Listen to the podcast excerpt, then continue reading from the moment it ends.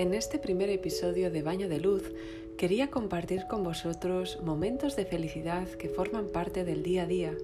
y que de alguna manera nos acompañan y nos aportan pequeños destellos que si somos conscientes podemos identificarlos como momentos de mindfulness o de atención plena en movimiento y como en inglés se suele llamar choice spotting, es decir, anécdotas o sucesos que hacen que nuestro día a día sea diferente y especial. Aquí os comparto algunos de ellos que he escrito y me encantaría que vosotros también compartieseis esos momentos que os procuran esa dicha. Uno de ellos, por ejemplo, es cuando desde mi escritorio, con mi cuaderno, mi pluma o bolígrafo y mi ordenador, veo cómo los rayos de sol penetran por la ventana sintiendo que un nuevo día comienza, una nueva esperanza está a la vuelta de la esquina. ¿Quién sabe lo que sucederá hoy? Una nueva oportunidad,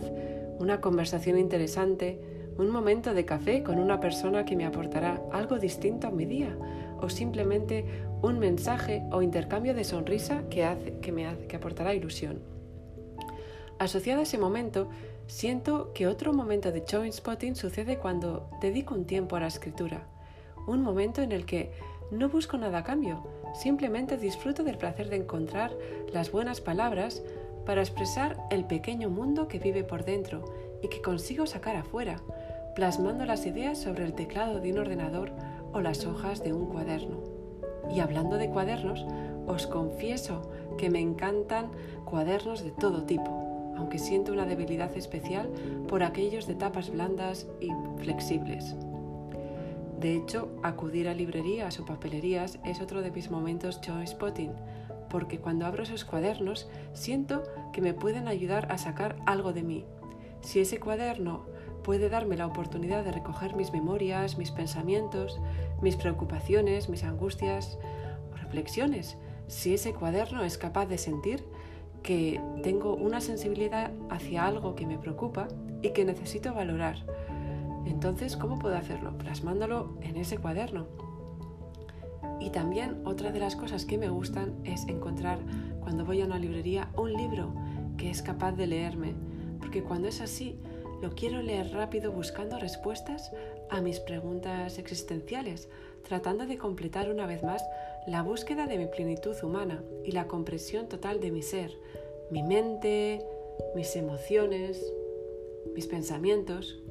Y sobre todo, me encanta compartir esas reflexiones con mi mejor amiga de infancia, porque nuestros puntos de vista se complementan, fomentando una nutrición literaria completa y rica en sustancias buenas para el alma. Moviendo al terreno sensorial, otro momento joy spotting lo encuentro cuando defino el aroma que respira mi casa dependiendo de mi estado de ánimo, escogiendo incienso, un papel de Armenia, o ese aceite esencial que goteo en la lámpara humificadora que me ayuda a transportarme a un estado donde todo es posible, donde cada ilusión cuenta para convertirse en algo real, en algo tangible que se concretiza de una forma positiva. O cuando perfumo mi cuerpo y echo alguna pulverización detrás de las orejas,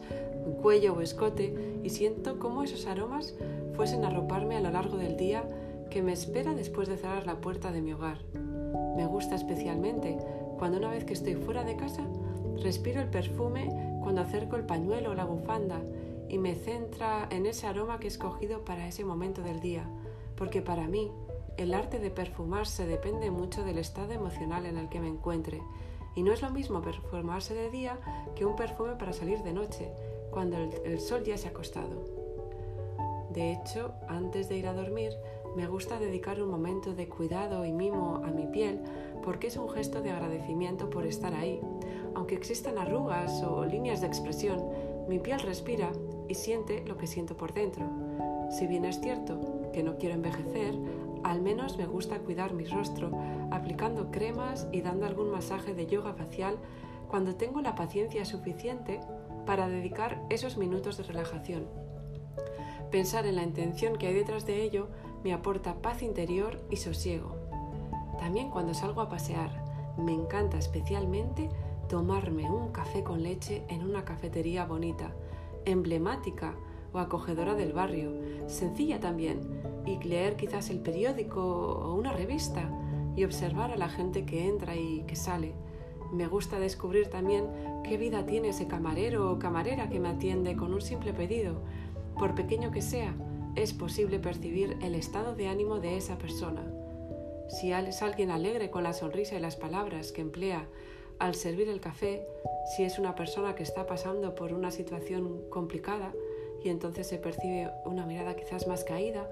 o si simplemente es una persona que está disgustada con ese trabajo que está realizando y no es capaz de compartir un estado de generosidad hacia los demás. Cuando llego a mi casa, también una de las cosas, la última que os diría que me encanta hacer, es tomar una taza de yogi tea, añadiendo un poco de leche de avena y abriendo ese sobre que trae consigo un mensaje de luz y reconfort a mi día. Como podéis escuchar, hay muchos momentos que a lo largo del día podemos detectar como verdaderos instantes de conexión que nos aportan cariño y nos ayudan a sentirnos mejor con nosotros mismos y los demás. Así que pensad un poco y anotad en un cuaderno algunas ideas de esas situaciones y quizás el hecho de verbalizarlo o compartirlo con alguien os hará sentir también mejor. Gracias por haber escuchado este episodio de Baño de Luz. Os espero pronto para nuevas temáticas y estaré atenta a vuestros comentarios. Que tengáis un día lleno de luz y hasta pronto.